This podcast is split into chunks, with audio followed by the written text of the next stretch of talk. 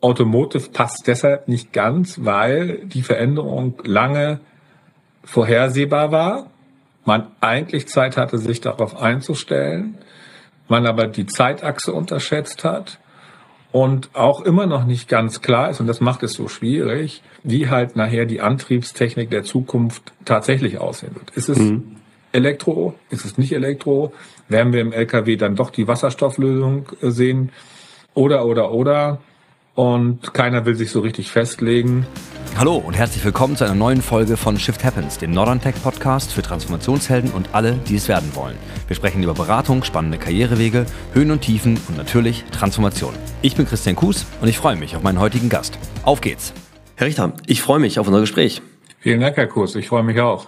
Wir nehmen Remote auf. Ich bin in Hamburg und Sie im Süden der Republik, in der Nähe von München, ähm, sind ein früher Förderer von Northern Tech und Falken gewesen. Umso schöner ist es, dass wir jetzt heute endlich ein Podcast-Gespräch schaffen. Und diese Achse von Nord nach Süd, die passt eigentlich sehr gut zu Ihnen. Ursprünglich sind Sie Hannoveraner, haben nach einem Studium und Berufseinstieg über die VWL-Seite den Weg zu Arthur Anderson und EY gefunden.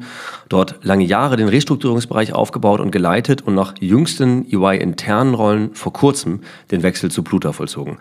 Aber Ihren Weg können Sie selbst am besten beschreiben. Von daher stellen Sie sich doch einmal vor. Ja, mache ich sehr gerne, Herr Kuhs. Äh, in der Tat in Hannover geboren, aufgewachsen, Abitur dort gemacht, Sparkassenlehre, Bundeswehr und äh, dann stand tatsächlich das Thema BWL an und wie es so häufig im Leben ist, andere Menschen geben den Impuls, woanders hinzugehen. Statt Freiburg ist es dann Hamburg geworden. Mhm. Ähm, habe dort dann BWL studiert, vertieft, das, was mich interessiert. Finanzwirtschaft aufgrund der Banklehre, Steuern und Revision und Treuhand, so hieß das Fach damals noch. Das war im Prinzip schon die Vorbereitung für den späteren Steuerberater und Wirtschaftsprüfer ja. Beruf und äh, habe mein Studium tatsächlich selbst finanzieren müssen.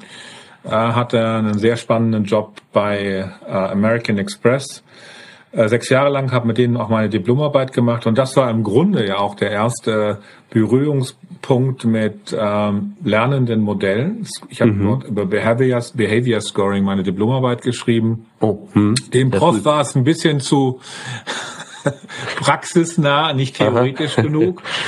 Äh, äh, wie es manchmal ist, die, die Leute wollten mich aufgrund der Arbeit direkt einstellen.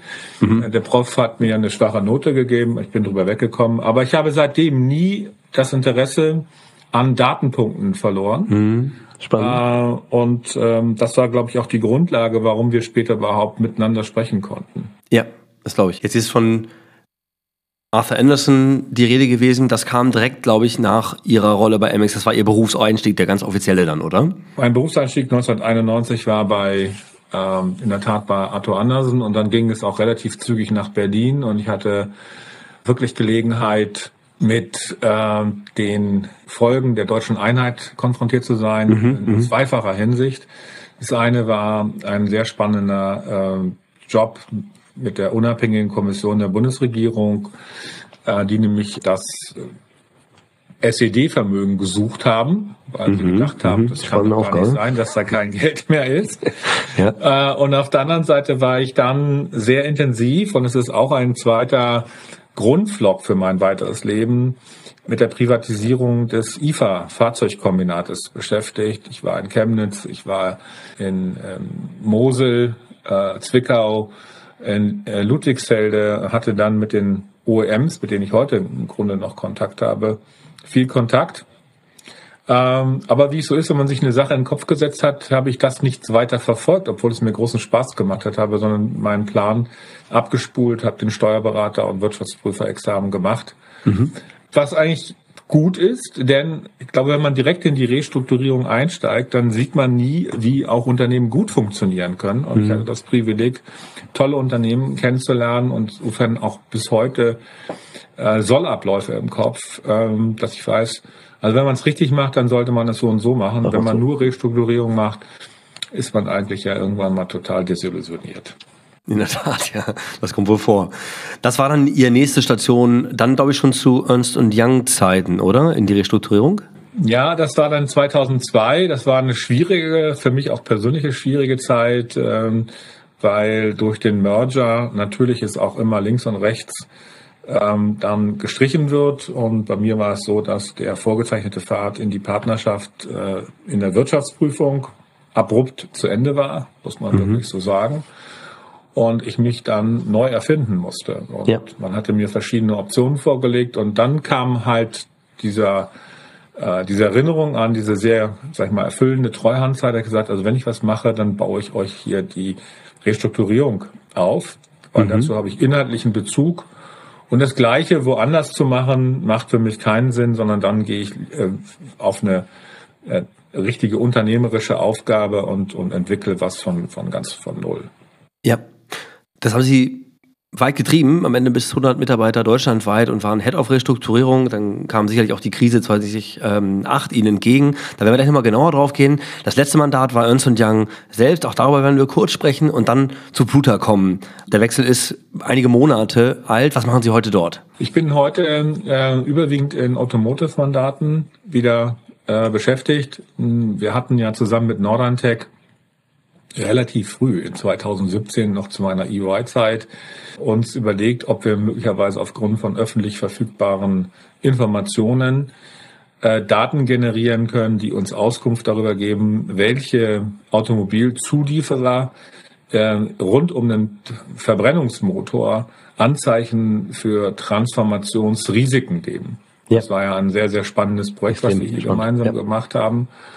Und ähm, weil ich davon überzeugt bin, dass man an eher auf Industrien setzen sollte, als auf seine eigene handwerkliche Kunst nur alleine. Mhm. Und haben uns dann damals sehr tief reingefräst. Heute kaum zu glauben, dass, dass alle gesagt haben, also noch 2018 und 19, also das ist ganz lang weg, Herr Richter. Also ehe wir uns damit beschäftigen, also da wird noch viel passieren. Wahnsinn. Es ist dann anders gekommen durch exogene Schocks.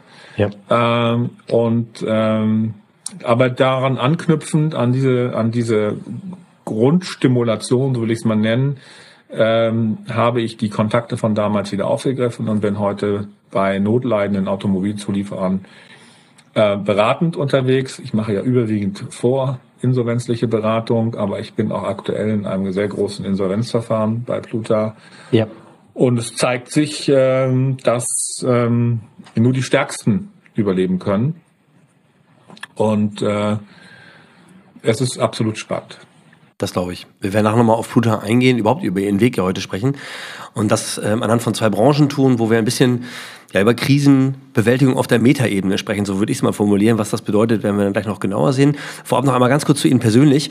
Ich bin Segler ähm, und von daher ähm, haben wir auch aufgrund eines gemeinsamen Abendessens im Norddeutschen Regattaverein, ähm, an das ich mich noch gut erinnere, an der Alster, verbinde ich das mit Ihnen und auch Sie mit dem Norden. Heute sind Sie aber ja in München. Erzählen Sie mal, was machen Sie, wenn Sie keine Mandanten beraten? Also Früher wäre ich sofort auf mein Segelboot, was an der Alster gelegen hat, gegangen und wäre dort gesegelt. Heute, ich habe sehr kleine Kinder, ähm, würde ich versuchen, den Tag mit denen so aktiv zu gestalten, dass sie abends möglichst müde bin und ich noch einen ruhigen Abend habe mit den Dingen, die mir sonst noch Spaß machen, nämlich lesen, Philosophie, Geschichte etc. pp. Äh, und die, man muss auch sagen, es, es bietet sich hier wirklich an. Ich gucke äh, auf schneebedeckte 2000er hm. Äh, und die Natur ist nah und man kann hier im Winter und im Sommer fantastische Dinge tun. Ja, genügend Optionen. Lass uns zu den Anfängen zurückspringen, und zwar die Offizierslaufbahn. Die habe ich in meinem Intro verschwiegen. Sie haben es aber selber ganz kurz erwähnt. Ähm, wie, wie kam es dazu, dass Sie nochmal in die Richtung gegangen sind? Naja, ich bin äh, für mich damals überraschend zur Bundeswehr eingezogen worden nach meiner Lehre. Die meisten wurden dann ja äh, irgendwann gemustert und dann direkt nach dem Abitur gezogen. Mhm. Und ähm, ich hatte quasi gehofft, dass das übersehen wird ja, und man dann sagt, naja, also wir werden jetzt ja nicht jetzt noch mit 22 einziehen.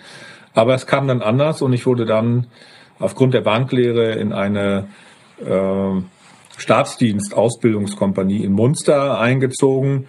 Mhm. Und ähm, äh, war eigentlich mit total netten Leuten unter, unterwegs, die alle schon irgendwie ein Studium oder eine Berufsausbildung hatten und wurde dann in den Generalstab versetzt, ähm, dort bei der Panzerlehrbrigade 9 damals, so hieß sie dann. Und ähm, man fragte mich, ja, was ich denn mit meiner Restzeit vorhätte. Und ja. ich habe dann gesagt, wissen Sie, Herr Major, am liebsten auf Ihrem Stuhl sitzen. Und dann guckte er mich relativ kariert an und sagte er, ja, was meinen Sie denn damit? Sag ich, ja, wissen Sie, ich wäre eigentlich gerne Offizier geworden. Ähm, aber ich habe eigentlich keine Lust, mich zu verpflichten. Ich bin auch im Übrigen im völlig falschen Verband. Ich müsste im Kampfverband sein. Und er sagte, wissen Sie, das können wir ändern. Und ich war dann tatsächlich nächsten Morgen versetzt und Reserveoffiziersanwärter. So schnell geht's. Mhm. So schnell geht's. Äh, für mich auch ein Zeichen, dass man manchmal auch mal mutig sein sollte, zu da sagen, das, was man denkt. Ja. Äh, und ähm, ich muss sagen, es war dann im Nachhinein eine sehr gute Entscheidung, äh, weil es war das erste Mal Führungsverantwortung zu bekommen und auch äh, in so einem kleinen Labor mal zu sehen, wie Menschen reagieren und wie man sie vor allen Dingen für sich gewinnen kann. Ja wenn sie einem folgen sollen. Und das ist ja da im sprichwörtlichen Sinne zu verstehen, dass einer ja. geht vor und die anderen gehen hinterher. In der Tat. Mhm. Und ähm, ich glaube, der wichtigste Grundsatz, den ich für mein Leben dort mitgenommen habe, ist dieses Führen durch Vorbild. Also immer das nur zu verlangen, was man auch selbst sich zumutet. Ja. Und damit bin ich gut gefahren. Insofern denke ich gerne an diese Bundeswehrzeit zurück. Das glaube ich. Ähm, eine gute Anekdote tatsächlich auch für unseren Podcast hier. Jetzt haben wir gerade gesagt, Anfang der 90er sind Sie eingestiegen in die WP-Welt. Das hatte Ihr Studium ein bisschen vorbereitet auch schon. Ähm, warum genau? Können Sie nochmal auf der Metaebene sagen, was für Sie daran interessant war? Ich glaube, das äh, Entscheidende war damals ein Gespräch mit einem väterlichen Freund, der hinterfragt hat, ähm, warum ich überhaupt äh, zu American Express vielleicht gehen möchte, statt zu einem Laden wie Arthur Anderson oder Ernst Young. Mhm. Äh, und er hat mich dann selbst drauf gebracht, dass ähm, der freie Beruf letztendlich die Möglichkeit ist, sich in ganz anderem Maße selbst zu entwickeln. Also man ja. entscheidet selbst, in welcher Geschwindigkeit, in welcher Qualität. Und auch das Thema Leistung, wenn man leistungsaffin ist, äh, auch stärker im Vordergrund steht und nicht so sehr ob man mit seinem Vorgesetzten kann oder nicht kann. Und ich muss sagen, es war ein sehr kluger, kluger Rat. Ähm, ja, scheint mir auch so. Die, die Möglichkeiten, die sich dann also offenbart haben bei einem globalen Unternehmen, sich persönlich und fachlich weiterzuentwickeln, äh, kann man gar nicht hoch genug bewerten. Und ich glaube, es ist auch für, für, für alle, die das heute noch tun, möglicherweise etwas unter anderen Rahmenbedingungen, aber die Lernkurve ist nirgends steiler als in einem wirklich professionell aufgestellten Beratungshaus. Man nimmt da was mit, man muss da nicht bleiben, aber wenn man das mal so zwei, drei, vier Jahre gemacht hat, das ist äh, ein unglaubliches Asset fürs Leben. Ja. Warum sagen Sie es heute anders? Was, was sind die Gründe? Ja, ja, heute ist die Spezialisierung ähm, der Berater wenn sie schon wenn sie anfangen viel breiter nicht äh, mhm. damals hat man in der Wirtschaftsprüfung angefangen und man hat im Winter geprüft, mal salopp gesprochen, und hat im Sommer sogenannte Specials gemacht. Das konnte eine Liquidation sein, das konnte ein Unternehmenskauf sein, mhm. es konnte eine Unternehmensbewertung Beratung. sein, eine ja. Umstellung auf US GAAP oder IFRS. Heute muss man sich sehr früh entscheiden mhm. und hat leider nicht mehr ganz diese Bandbreite. Was im Übrigen auch nachteilig ist, wenn mal das eine nicht läuft, kann man immer noch auf das andere ja. äh, wechseln. Und auch ein Punkt, den ich in, in, in meiner Spätphase bei EY dann auch nochmal diskutiert habe, zu sagen, dass man junge Kollegen hybrider ausbilden sollte, mit hybriden Fähigkeiten, mhm. äh, um sie nicht äh, so abhängig von einer Disziplin zu machen. Deshalb ja. ist es heute anders. Ja, kann ich gut nachvollziehen. Heute verbinden wir Sie ja ein, unstrittig mit Restrukturierung. Wie, wie ging Ihr Weg weiter? Sie haben es eben schon in dem Intro ein bisschen erzählt. Ähm, wie genau ist es Restrukturierung gekommen? Was waren die Hintergründe da? Wie gesagt, es war für mich ja auf der einen Seite nicht ganz freiwillig, ähm, den Weg aus der Wirtschaftsprüfung heraus zu suchen, aber ähm, durch den Enron-Skandal von, von Anderson hat, haben Anderson damals sehr viele Mandate verloren, äh, ganz prominent damals SAP, äh, die wir praktisch aus der Garage an die Börse gebracht hatten und die sehr loyal waren und sagten, ja, es ist nicht zu vermitteln äh, mhm. vor dem Hintergrund. Deshalb muss man sich trennen und dann hatte man im Grunde zu dem damaligen Zeitpunkt äh, zu wenig Mandate und zu viele Wirtschaftsprüfer. Ja. Eine sehr skurrile Situation. Ja. Und nochmal, ich glaube, das, was ähm, in der Treuhandzeit viel Spaß gebracht hat, ist, ähm, es ist chaotisch. Es gibt kein vorgeschriebenes Muster und man muss improvisieren. Hm.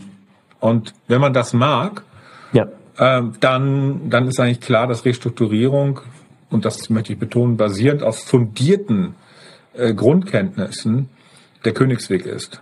Und äh, von daher war das dann ein, ein guter Einstieg. Ich habe alleine angefangen, hatte dann erst nur ein virtuelles Team von so fünf, sechs äh, Mitarbeitern, aber wir, man hat uns früh Vertrauen geschenkt. Damals hatte ich einen sehr guten Kontakt bei Brinkmann und Partner mit, mit Herrn Brinkmann selbst und Herrn Beek, äh, der heute bei Görg ist, äh, die mir sehr geholfen haben, in erste Mandate hineinzufinden und dem bin ich auch bis heute sehr, sehr dankbar. Ja. Und irgendwann wird das zu so einem Schneeball und das wird immer größer. Und ähm, ich, bin, ich schaue sehr gerne auf diesen Start zurück, weil er ja, sehr prägend gewesen ist. Ich bin in die Restrukturierung 2009 eingestiegen, ganz, ganz jung damals. Ähm, aber ähm, die Finanzkrise von 2008 hatte man da auf jeden Fall noch deutlich spüren können. Ähm, die lief im Grunde ähm, unverändert weiter. Was sind Highlights, wenn Sie zurückgucken an Ihre Restrukturierungszeit? Also ich glaube, ähm, der, der Rückblick auf 2008, 9, 10 ist deshalb so spannend, weil er häufig mit der heutigen Krise verglichen wird und das ist to total falsch. Hm, hm. Wir haben damals ähm, ein gestörtes Finanzmarktsystem gehabt und viele Geschäftsmodelle haben dann nicht mehr funktioniert. Dazu gehörten vor allen Dingen all die Märkte, die darauf angewiesen waren, Eigenkapital zu akquirieren, basierend auf irgendwelchen Projekten äh, könnten wir gleich noch eine aktuelle, aktuelle Parallele ziehen. Und das wurde in Deutschland äh, sehr stark auf diesen KG-Modellen gemacht. Das war das Thema Schifffahrt, Real Estate, äh, Flugzeuge, Energieanlagen und so weiter und so fort. Ja. Und die äh, haben auf einmal, ähm, äh, sind die auf einen Nachfragerückgang gestoßen. Und damit waren diese Projekte auch, wenn sie nicht äh, äh, schon Mietverträge oder feste Verträge hatten, auf einmal nicht mehr profitabel. Ja. Und äh, der Einstieg äh, in diesen Schifffahrtsmarkt, äh, der mich dann ein paar Jahre begleitet hat, war tatsächlich ein Emissionshaus, das ein Bestellvolumen hatte von circa äh, 100 Schiffen. Das ist äh, und, und dafür benötigten sie ein äh, Eigenkapital einzuwerben von zwei Milliarden mhm. bei einem Eigenkapital von 50 Millionen. Mhm. Und diese Garantien, die dort äh, gegeben worden sind, dass nämlich dieses Eigenkapital gefunden wird, war äh, über Nacht weg. Und damit äh, war alleine bei diesem Haus nicht nur äh, eine Lücke von zwei Milliarden Eigenkapital gefehlt, sondern es fehlten auch natürlich noch irgendwie acht bis zehn Milliarden Fremdkapital, denn das ist dann immer der, der nächste Punkt. Ja. Und äh, ich habe dann relativ zügig verstanden, dass das äh, kein Einzelproblem ist, sondern dass es eine Strukturkrise in diesem ja. spezifischen Markt ist. Und es war auch dann das erste Mal, dass ich nicht gesagt habe, oh toll, du hast jetzt hier ein super Mandat, äh, das nächste, sondern wir haben uns damals überlegt, wie kommen wir aus diesem Grundverständnis, ja. einen Markt richtig verstanden zu haben, in weitere Mandate. Wir haben uns dann beworben, äh, auch der maritime Berater des Bundes zu werden, haben das gewonnen und wir waren auf einmal, wir haben für die Freie Hansestadt Hamburg eine Standortstudie gemacht rund um das Thema Schifffahrt. Wir waren auf einmal ein gesuchter Gesprächspartner, mhm. weil mhm. wir uns in diesem Markt äh, etwas besser ausgekannt haben. Und das war auch ja. die Motivation dann, ja. ein paar Jahre später das Thema Automotive genauso anzugehen, nämlich mit allen relevanten Stakeholdern tatsächlich ins Gespräch zu kommen, ja. darüber Sichtbar Sichtbarkeit äh, zu generieren und damit auch Mandate zu generieren. Jetzt haben Sie gerade beschrieben, ähm, den, den, den runden Tisch, der ist selbst mir aber auf KPMG-Seite damals bekannt gewesen, ähm, in den Jahren 2009 ähm, und 10, als ja, Institution hier im Norden, aber auch darüber hinaus für das Thema Schifffahrt. Erzählen Sie ein bisschen mehr darüber. Was war, ähm, wann, wann kam Ihnen dieser Gedanke, was war die Grundidee dahinter und welche Auswirkungen hat das auf die, die Lösung für die Branche gehabt und nicht nur das einzelne Mandat? Ich habe damals viele Gespräche geführt, sowohl mit Banken, mit der öffentlichen Hand als auch mit einzelnen Rädern. Und alle waren der Meinung, äh, man muss was tun. Damit ähm, im Prinzip ähm, Hamburg, muss man wissen, war, was das Thema Schifffahrtsfinanzierung angeht, ein führender Standort weltweit. Es gab sehr viel Spezial-Know-how, es gab Rechtsanwaltskanzleien, Banken, Kunden letztendlich, äh, Transporteure, die hier waren, kurze Wege. Jeder kennt jeden. Ja. Und ich habe damals äh, gesagt, wir müssen vielleicht mal versuchen, nicht übereinander zu reden, sondern miteinander ins Gespräch zu kommen. Mhm. Und habe daraufhin halt gefragt, ob die einige der Protagonisten bereit wären, äh, sich an einen solchen runden Tisch mal zu setzen und zu überlegen, was kann man tun, ja. äh, um diese Projekte und letztendlich auch die Finanzierung zu retten. Das hat man getan und man hat es mit sehr viel Anfangseuphorie getan, mhm. äh, indem man gesagt hat, wir schauen jetzt mal nicht so sehr auf unsere Wettbewerbssituation, mhm. was die Räder angeht und aber auch was die Banken angeht, sondern wir versuchen eine Plattformlösung ähm, zu, zu, zu etablieren. Ich weiß noch, ich hatte damals Friedrich Merz gewonnen als Moderator. Äh, der war damals ja bei einer äh, Anwaltskanzlei und ähm, wir haben das wirklich mit viel Werf sind wir das angegangen. Und dann merkte man aber, dass sich der Wind ein bisschen drehte und dann die vor allen Dingen Finanzierung, Finanzierungspartner doch sehr auf ihr eigenes Portfolio konzentrierten. Ja. Ja. Und es dann nicht mehr ein Miteinander, sondern auch häufig ein, ein Gegeneinander äh, wurde. Mhm. Und die Frage, kann man eine Plattform finden, dann in den Hintergrund getreten ist. Wir waren ja davon überzeugt, dass diese Krise nicht lange dauert. Ja. Ja, weil es eine, immer, immer schon ein wellenmäßiger Markt, ein zyklischer Markt gewesen ist. Aber tatsächlich hat sie ja zehn Jahre gedauert und man hätte eine Lösung finden müssen, dass man diese Projekte in eine stabile Seitenlage letztendlich für einen sehr, sehr langen Zeitraum bringt. Ja. Ähm, ja. Es ist dann in gewisser Weise später gemacht worden von der HSH. Bei der Privatisierung hat man ja das gesamte Portfolio in eine extra Gesellschaft in öffentliche Hand geschoben. Das war die Idee. Aber es war mal unabhängig von der Frage, ob es nun geklappt oder nicht geklappt hat, einfach äh, super spannend, in so einen Deep Dive in so eine Community zu machen ja. und dort auch bekannt zu sein. Ja, und unglaublicher Netzwerkeffekt ähm, für Sie natürlich auch. Ähm, da, da stellt sich für mich ein bisschen als Gründer die Frage, da hat dieser Ansatz aus meiner Sicht was, was dediziert Unternehmerisches, deswegen vielleicht eine kurze Exkursphrase. Lag das auf Ihrer selbst zitierten Hauptstraße, etwas Eigenes aufzubauen oder wie würden Sie das beschreiben? Ich hatte relativ früh von auch einem Hamburger Kontakt, den ich hatte, Herrn Dr. Miro, der war lange äh, Wirtschaftssenator und später ja Finanzstaatssekretär äh, unter Steinbrück in Berlin, den Rat bekommen, wenn man etwas bewegen will, muss man immer an alle relevanten Stakeholder denken. Das war ein Know-how, was mir ehrlicherweise von meinen Partnerkollegen noch nie so gespiegelt äh, wurde. Und das war auch neu, muss man sagen. Hm, also zumindest für eine Big Four war das neu. Strategiehäuser äh, wie BCG oder McKinsey, ohne Schleichwerbung zu machen, agieren grundsätzlich so, weil sie auch immer aus einem Sektor herausdenken und nicht aus einer technischen Kompetenz herausdenken. Und wenn ich in einem Sektor denke, dann habe ich ohnehin immer die Frage, wer ist hier relevant? Wen muss ja. ich kennen? Mhm. Wer muss ich untereinander kennen? Wen ja. muss ich mit jemandem verbinden, damit ja. wir hier Lösungen erarbeiten? Aber richtig ist sicherlich, es gibt einem auch in dem Moment einen unglaublichen Push, nicht nur auf ein einzelnes Ziel loszugehen, sondern eben in so einer Metaebene zu denken und das macht auch im unternehmerischen Sinne etwas mit einem mhm, mh. und ähm, ist von daher äh, für mich auch ein Evolutionsschritt gewesen als Berater. Sie haben eben schon gesagt, man könnte eine Analogie ziehen zu einer aktuellen Branche. Ich mache mal einen Versuch. Ist dieser ganzheitliche Ansatz aus der Schifffahrt auch für die Automotive-Branche relevant, applizierbar? Ja, er ist dort äh, top relevant, weil im Grunde erstmal auf den ersten Blick sowohl Finanzierer als auch die Kunden mh, äh, verhindern müssen, dass Kernkompetenzen, die in den Zulieferunternehmen sind, verloren gehen. Das ist in diesem Umfeld etwas schwieriger, weil anders als damals äh, es äh, relativ schwierige kartellrechtliche äh, Vorgaben gibt. Man darf nicht offen miteinander sprechen.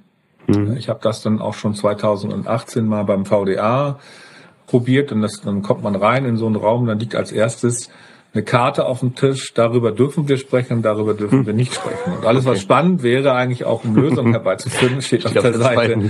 darüber dürfen wir nicht sprechen. Aber ich bin fest davon überzeugt, dass es gut wäre, die Dinge etwas abstrakter äh, auch miteinander anzugehen und letztendlich mhm.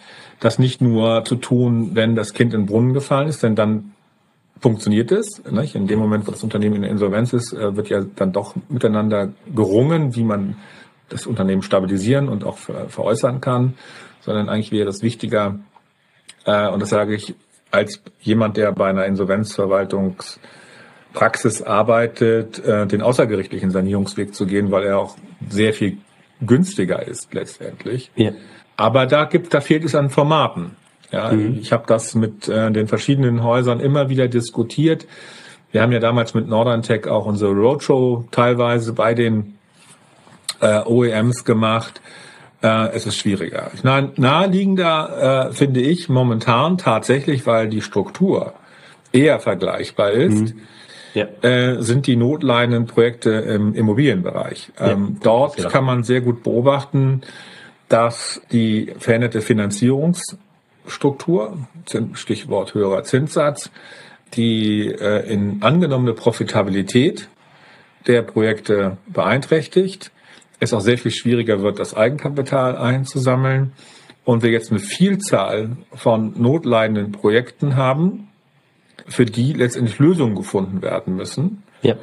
Und die Schwierigkeit ist, dass in einem sich abkühlenden Immobilienmarkt auch die Nachfrage nach Immobilien, sei es jetzt gewerblich damit meine ich jetzt nicht nur das stationäre Einzelhandelsgeschäft, sondern halt auch das Thema Büroimmobilien sehr stark unter Druck ist und dann im Zeichen der Mietpreispreise das Thema, wenn ihr sagen, macht er halt Wohnungen raus, alle sagen, wir brauchen Wohnungen, es da aber für Investoren häufig nicht attraktiv genug ist. Sehr schwer. Ich glaube, es lastet auf den Bilanzen der Banken und auch dort bräuchte es Lösungen, die einen gewissen Plattformcharakter haben und deshalb es, hat es die größte Analogie, weil es disruptiv ist in gewisser Weise ja. äh, und die Leute von heute auf morgen vor einen Veränderungsbedarf stellt, was aber hier in diesem Fall ist Finanzierung. Automotive passt deshalb nicht ganz, weil die Veränderung lange vorhersehbar war, man eigentlich Zeit hatte, sich darauf einzustellen, man aber die Zeitachse unterschätzt hat und auch immer noch nicht ganz klar ist, und das macht es so schwierig, wie, wie halt nachher die Antriebstechnik der Zukunft tatsächlich aussehen wird. Ist es mhm. Elektro? Ist es nicht Elektro? Werden wir im LKW dann doch die Wasserstofflösung äh, sehen? Oder, oder, oder? Und keiner will sich so richtig festlegen. Und dann kommt noch dann die Konsumeintrübung dazu und das alles ist schon eine schwierige Situation. Ich bin heute Morgen an einem solcher ähm, Immobilienprojekte vorbeigefahren auf dem Weg nach Hamburg über die Elbe. Ähm, kann ich gut nachvollziehen, dass das ein komplexes Thema ist. Wir machen ganz, ganz kurzen Exkurs an dieser Stelle und machen unseren Shift Happens 3x3 ähm, mit der Bitte um kurze Antworten. Bitte ich auf drei Fragen jeweils um Ihre persönliche Top 3. Ich glaube, einige haben wir jetzt auch schon gehört. Die erste Frage wäre, was die größten aktuellen Transformationstreiber sind aus Ihrer Sicht. Das ist ähm, das Thema Gesundheit, Krankenhäuser, Pflegeheime. Mhm. Das ist das Thema Automotive und ist das Thema Immobilien. Ja, die drei Branchen, Gesundheit, Automotive, Immobilien. Ähm, was, was treibt diese Branchen in die Krise? Zinsen haben wir eben schon gehört, ist wahrscheinlich auch eins ihrer Top 3, oder? Ja, Zinsen macht es schwieriger, aber wir haben tatsächlich im Thema Automotive und auch im Thema Gesundheit auch ein regulatorisches Korsett, was es unglaublich schwer macht, hier die strukturellen äh, Themen heranzugehen. Und ich glaube, am schärfsten ist das Thema im Gesundheitswesen. Äh, wir verfolgen alle gespannt die, Debatte, äh, wer welches Krankenhaus sich noch leisten darf und kann. Es treffen hier Grundbedürfnisse der Menschen aufeinander. Da geht es nicht um Konsum, sondern geht es schnöde mal um das Thema ähm, habe ich in meiner Nähe noch ein Krankenhaus, wenn ich einen Herzinfarkt habe, werde ich da ordentlich behandelt oder nicht. Ja. Äh, da stellen sich auch viele ethische Fragen. Aber ja, die Kommunen sind äh, komplett überfordert mit, mhm. den, mit dem Kostenanstieg, der wiederum getriggert ist äh, von äh, schon fehlendem Pflegepersonal. Und das, was sie bekommen, müssen sie weit, weit über Tarif bezahlen, damit überhaupt eine Grundversorgung da ist. Das ist ein armfüllendes Thema. Ja glaube ich. Und hat insoweit mit den anderen beiden Themen äh, nichts zu tun. Es ist äh, ein, haben wir lange vor uns äh, hergeschoben. Ich erinnere mhm. mich noch an eine Zeit bei Arthur Andersen, das haben wir, glaube ich, an Ende der äh, 90er eine Krankenhausstudie herausgegeben. Ja, und mhm. die ist so Krankenhaus 2020. Ja, das ist jetzt vorbei. Mhm. Und das, was man antizipiert hat damals, ist auch so eingetreten. Mhm. Ich glaube, wir müssen in diesem Land halt auch äh, verstehen, dass äh, wir nicht so mit äh, immer wieder mal ein Pflaster aufkleben und glauben, das Problem geht schon weg. Bestimmte Probleme werden nicht weggehen, sondern da braucht es halt auch mal ein bisschen äh, politischen Mut, zu sagen, äh, wer, der, wir auch, auch die Bundesregierung und auch die Landesregierung werden nicht die Quadratur des Kreises äh, im Sinne ihrer Haushalte schaffen. Ja. Das funktioniert nicht. Letzte Frage. Unser Shift Happens 3x3 zur Umsetzung. Mm, das können auch kleinere Sachen sein, aber vielleicht auch große Dinge. Was sind die Dinge, die sagen, gegeben sein müssen, die Top 3, damit ein transformatives Projekt in der Umsetzung gelingt? Ich glaube, das Allerwichtigste ist erstmal, dass die davon Betroffenen es wollen. Hm. Wenn Sie das eine ganz klassische äh, Unternehmenssituation haben, sind das drei Parteien. Das sind die Gesellschafter, das ist die Geschäftsführung und das sind die Mitarbeiter. Hm. Dann braucht es zweitens einen, der das äh, tut, einen, äh, einen Umsetzer, der diese Dinge nicht nebenbei, sondern wirklich professionell Punkt für Punkt abarbeitet. Ja. Und drittens brauchen Sie eine Kommunikation, die äh, nicht nur das Ziel klar verdeutlicht, sondern unterwegs klar kommuniziert, wo steht man ja. und am allerwichtigsten, wo wollen wir denn hin? Ja. Weil letztendlich ja die Zustimmung, die ich mir am Anfang hole, auch untereinander, äh, sag mal, un unterwegs abbröckeln kann, ja. wenn man dann sagt, naja, so haben wir uns das nicht vorgestellt. Ja, ich bin zwar für Veränderungen, aber nicht bei mir, sondern bei den anderen. Und dann ja. wird es schwierig. Also ich glaube, die drei Punkte sind am wichtigsten. Danke dafür. Ich komme noch einmal zurück, weil mich das weiter beschäftigt, zu dem, was Sie zum Thema Gesundheit gesagt haben. Mein Vater ist ähm, ein Arzt gewesen lange Jahre und hat in einer privatisierten Klinik zum Schluss gearbeitet und so ein bisschen die, die Auswüchse von einigen der Dinge, die da passieren, dann mitbekommen. Ähm, so ein bisschen höre ich auch politisches oder gesellschaftlicheres Denken in, aus Ihnen heraus, ähm, über Branchen nachzudenken und eben haben Sie auch Konsum zu Grundbedürfnissen in Bezug gesetzt. Ich habe keine konkrete Frage, aber sagen Sie mal, was Sie gerade denken. Ja, ich glaube, es wäre essentiell, dass der Staat an sich darüber nachdenkt, was sind seine Grundaufgaben, die er sicherstellen muss. Und ich glaube, es gibt nicht delegierbare Aufgaben und ähm, ich zähle das Gesundheitswesen in gewisser Weise dazu. Man hat ja ehrlicherweise die Krankenhäuser vor allen Dingen deshalb privatisiert, weil man nicht in der Lage war, die Pensionen zu bezahlen. Und ähm, im Nachhinein würde ich sagen, ist das ein schwieriger Punkt. Äh, ich kenne nun beides. Ich kenne öffentliche Krankenhäuser, ich kenne auch private Krankenhäuser. Aber habe ich einen repräsentativen Einblick als Privatpatient? Ich glaube nein. Hm. Ja, weil man wird in beiden Institutionen gut, gut behandelt, sehr gut ja. behandelt. Aber der Punkt ist zu sagen, wir haben nun mal nur eine Menge Geld in unserem Haushalt äh, und wir haben bestimmte Dinge, die, die nicht delegierbar sind. Das ist das Thema Sicherheit, Rechtsprechung ähm, und auch sicherlich das Thema Gesundheit, äh, Schulen und Universitäten. Ja, mir fällt bestimmt noch etwas anderes ein, aber wir machen auch eine ganze Reihe von Dingen, die, meine ich, privatwirtschaftlich besser gelöst werden könnten und ob der Staat immer und bei jeder Gelegenheit auch Subventionen verteilen muss, damit Innovationen in Gang kommen, weiß ich nicht. Und das bräuchte halt mal eine grundsätzliche Debatte. Ich glaube, es ist ein guter Zeitpunkt. Es gibt eine Debatte rund um die Schuldenbremse. Das wird ja relativ ideologisch geführt. Ja. Und auch da muss man sagen, das Thema äh, Klima, was sicherlich ein essentielles und auch existenzielles ist, äh, braucht Raum. Ja, ob es den Raum braucht, den es hat, oder es nicht schon zu viel ist, das überlasse ich anderen. Mein Punkt ist, das Thema Gesundheit ist eine Zeitbombe, weil es halt im Kern ethische Themen berührt und deshalb auch mehr Aufmerksamkeit verdient. Kommen wir zurück zu Ihrem letzten Mandat bei Ernst Young, nämlich die eigene Transformation. Was ist da anders als beim Mandanten? Was können Sie mitnehmen für Ihre neue Rolle bei Pluta? Ich glaube, das, was ich vorhin erwähnt habe, wenn man so eine Transformationsaufgabe angeht, habe ich äh, bei meinem letzten Mandat bei EY erfahren. Es gab eine breite Unterstützung, dass wir eine Veränderung anstoßen wollten seitens der Gesellschafter. Das sind in diesem Fall ja die Partner in gewisser Weise oder die sie repräsentieren, repräsentierenden Bodies, Governance Bodies.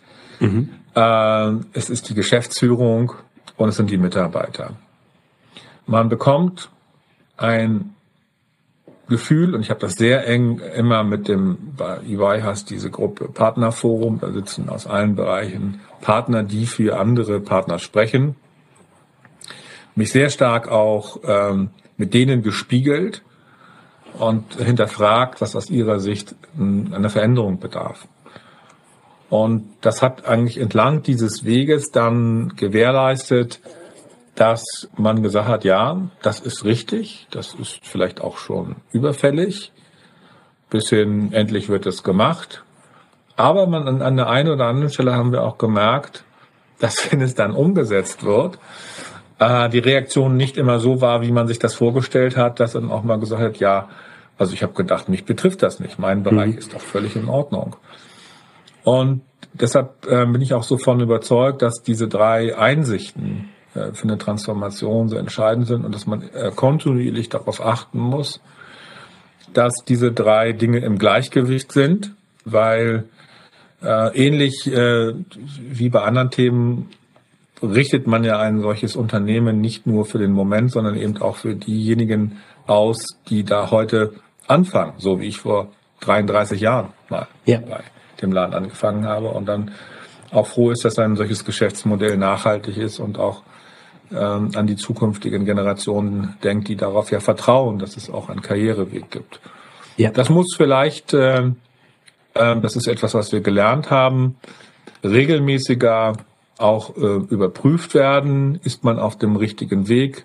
Ist man fokussiert? Ist man profitabel? Und ich habe im Nachgang mit auch anderen professionellen Organisationen gesprochen, die im Beratungsbereich äh, unterwegs sind und habe dann immer mal angedeutet, was uns denn so bewegt und dann sagten die bei uns ganz genauso. Ganz genauso.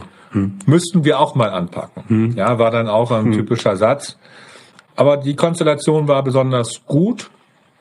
Und sie haben mich gefragt, was ist, äh, was nehme ich mit für Pluta? Pluta äh, steht quasi an der Schwelle äh, den nächsten Sprung zu machen. sind heute 500 Mitarbeiter mit 30 Partnern, 30 Equity-Partnern, die dort sich auch fragen, wie können wir eigentlich für die, die heute anfangen, auch eine vernünftige Wachstumsprognose zeigen, die im Übrigen auch jetzt mal konjunkturunabhängig ist. Wie müssen wir uns aufstellen? Und die Einsichten, die ich bei EY gewonnen habe, sind sicherlich auch ein äh, wichtiger Impuls jetzt für die Pluta Rechtsanwalts GmbH und ihre Aktivitäten. Und ich habe mir auch fest vorgenommen, dass all die Dinge, die man hätte vermeiden können bei EY, das gilt für PwC, Deloitte und KPMG ganz genauso, die nach Möglichkeit nicht zu machen. Und ich glaube, dazu gehört vor allen Dingen nicht in einem zu großen Maße Kernaufgaben, die die Partnerschaft ureigens erledigen sollte, also dieses Unternehmerische wegzudelegieren. Ja, ja. Sondern der, der Partner ist für mich äh, in einer in einem Beratungsgeschäft immer derjenige, der eigentlich nah am Kunden sein sollte, der verstehen sollte, was der Markt braucht, der hinreichend spezialisiert ist, um halt auf Augenhöhe mit seinen Mandanten zu sprechen. Und dann halt im Grunde denn das Feld sucht, äh, wo er auch intern äh, seinen Beitrag leistet, um die Organisation insgesamt weiterzutreiben. Das ist, glaube ich, die große Herausforderung, ja. ähm, vor der man dann irgendwann steht, wenn man so eine kritische Größe und 500 ist so ein Schwellenwert überschreitet. Pluto ist jetzt auch 40 Jahre alt, äh, wenn man so sagen darf. Das heißt, da sind ja auch schon ein paar Generationen durchgelaufen. Das heißt, man steht auch immer wieder vor der Aufgabe, neue Talente an sich äh, zu binden und ja. die brauchen einfach eine spannende Perspektive. Und ich möchte, wie gesagt, meinen kleinen Beitrag leisten, ähm, da äh, das in diese Richtung zu treiben. Ja. Dann kommen wir zu Pluta. Viele haben ihren Wechsel mit großem Interesse verfolgt, ich auch. Was steckt dahinter? Es ist nicht so kompliziert, wie man vielleicht denkt. Ähm, für mich haben sich zwei, drei ganz grundsätzliche Fragen gestellt. Die erste war, mache ich alleine etwas oder gehe ich auf eine äh, Plattform, auf der ich dann die Dinge so weitermachen kann, wie ich sie kenne, vielleicht auch mhm. anders machen kann, als ich sie kenne. Und dann überlegt man, wen, wen kennst du überhaupt? Und es war sehr naheliegend, dann bei Pluta quasi anzuklopfen. So richtig anklopfen musste ich gar nicht, denn ich war mit Max Pluta, der lange Zeit bei Ernst Young in meiner Abteilung gearbeitet hat, eigentlich über die Jahre im Gespräch geblieben. Immer so scherzhaft, naja, wenn ich äh, dann bei EY fertig bin, dann komme ich äh, zu dir. Das ist jetzt auch schon über zehn Jahre her, mhm. dass er aus dem Team raus ist. Und dann haben wir das konkretisiert. Und zwar viel intensiver, als ich es mir vorgestellt habe, nämlich dort nicht nur äh, als Off-Council zu arbeiten, wie das ja viele tun, die dann von einer Big Four woanders hingehen, sondern tatsächlich dort ähm, als Partner und auch letztendlich Geschäftsführer ähm, mitzuwirken, auch mit der klaren Bitte, das ist übrigens eine Analogie zu dem Punkt mit äh, von EY, dass die Partner, die mit denen ich dann auch das Interview geführt habe, oder die mit mir, so rum muss man es ja sehen, obwohl es immer zweiseitig ist, gesagt haben, sie würden es gut finden, mal von außen einen Impuls zu bekommen, mhm, auch mhm. von jemandem, der nicht in der Insolvenzverwaltung groß geworden ja. ist. Weil man sehr häufig auch ähm, im eigenen Saft schwimmt und Insolvenzverwaltung ist auch, tickt auch anders, marktseitig auch völlig anders. Man ist sehr stark ja. fokussiert auf den, auf die die Bezirke, also die Amtsgerichte, nicht was in seinem unmittelbaren Sprengel ist, pflegt dorthin gute Kontakte. Und all das, was ähm, ein Berater machen muss, nämlich ähm, mehr in größeren Stakeholderkreisen zu denken, ist für einen Insolvenzverwalter äh, zunächst einmal etwas, was, was er nicht so kennt.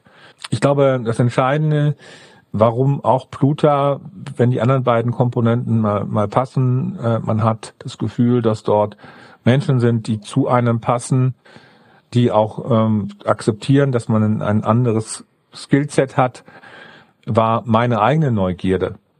Ich habe viel für Insolvenzverwalter gearbeitet in den letzten 20 Jahren und ich fand es immer spannend und ich fand es vor allem immer faszinierend, welche Entscheidungsspielräume sie haben, mhm. beziehungsweise dass sie auch Entscheidungen treffen müssen. Ja. Und nicht nur als Berater sagen, naja, wenn ich du wäre, würde ich jetzt das und das machen. Nein, hier ist gefragt, was tue ich und dann ist es nur eine Frage, wie tue ich es. Ja. Insofern ist für mich dieser Perspektivwechsel mit verbunden mit noch einer, mit noch mal mit einer Lernkurve in einem Umfeld, was ich grundsätzlich gut kenne, spannend. Das hält unheimlich auf Trab, hält mich auch davon ab, im Übrigen jetzt ähm, so so so oberlehrerhaft zu sagen nach dem Motto, ja, das haben wir aber da und haben wir das ganz anders gemacht und warum ja. macht ihr das nicht so? Nein, es ist ein anderes Geschäftsmodell, yes. was auch an, andere organisatorische äh, Antworten braucht, äh, was auch einen anderen Marktangang braucht. Und trotzdem gibt es äh, eine sehr große Schnittmenge und das finde ich sehr reizvoll an dieser Aufgabe. Und ich hoffe auch, dass ich das rein jetzt mal von meiner psychischen und physischen Verfassung auch lange genießen kann, diese Lernkurve, denn die ja. ist, äh, die ist, glaube ich, lang äh, ja. an der Stelle. Das glaube ich, steile Lernkurve. Ähm, jetzt zum Schluss tatsächlich ähm, eine persönliche Frage. Sie hätten aufhören können nach Ernst Young. Ähm, ich glaube, so ein bisschen schimmert ist schon durch, warum, aber erklären Sie mal, warum was Neues jetzt? Also, ich habe im familiären Umfeld beobachtet, was mit Menschen passiert, die sehr aktiv sind äh, oder waren äh, und dann von heute auf morgen quasi aufhören. Ja, ich erzähle dazu immer gerne diesen Witz. Woran merkt man, dass jemand keine Verantwortung mehr trägt? Hm. Er steigt hinten rechts ein und wundert sich, dass keiner mehr losfährt. ja.